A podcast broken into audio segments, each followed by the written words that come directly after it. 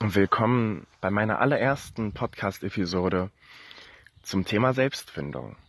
In Zukunft werden viele weitere Episoden folgen zu den verschiedensten Themen aus der Naturwissenschaft, Meditation, Yoga, Numerologie, Esoterik, Astrologie und weiteren Themen, die mir in der Zukunft einfallen werden.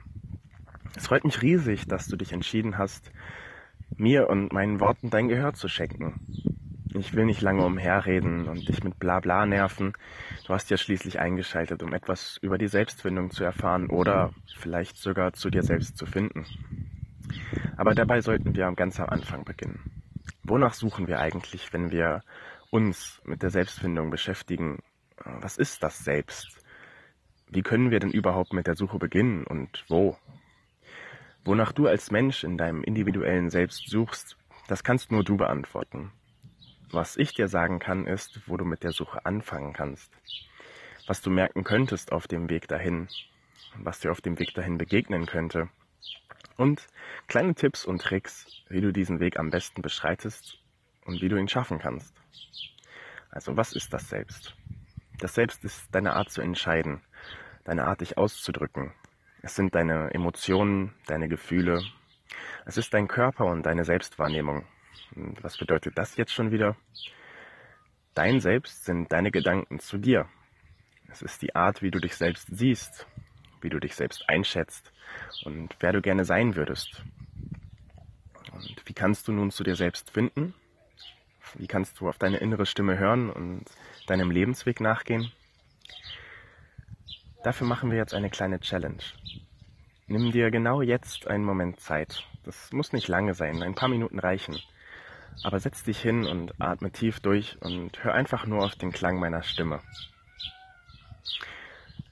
Erinner dich zurück.